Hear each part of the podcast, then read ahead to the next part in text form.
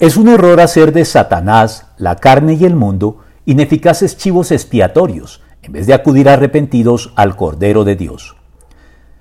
La expresión chivo expiatorio tiene su origen en la Biblia, en la ceremonia ordenada por Dios en la ley para llevarse a cabo una vez al año en el justamente llamado Día de la Expiación, en el que se apartaban dos chivos o machos cabríos y se designaban al azar uno de ellos para ser sacrificado a Dios, mientras que el otro se enviaba al desierto y se abandonaba allí, haciendo recaer sobre él la culpa de todos los pecados del pueblo.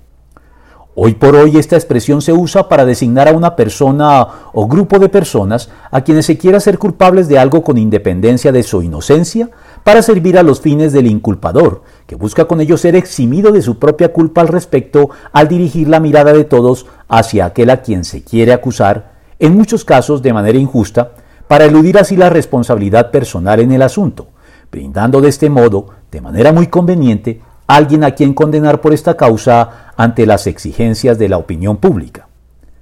Pero el Evangelio no tiene que ver con chivos expiatorios a quienes inculpar para evadir nuestra responsabilidad, tales como Satanás, la carne y el mundo, sin que nada cambie, sino con el Cordero de Dios que quita el pecado del mundo, quien en virtud de la fe en Él y la confesión y el auténtico arrepentimiento que la acompaña, transforma para bien las vidas de quienes se rinden a Él, justificando la presentación que Juan Bautista hizo de Él delante de sus seguidores con las siguientes palabras.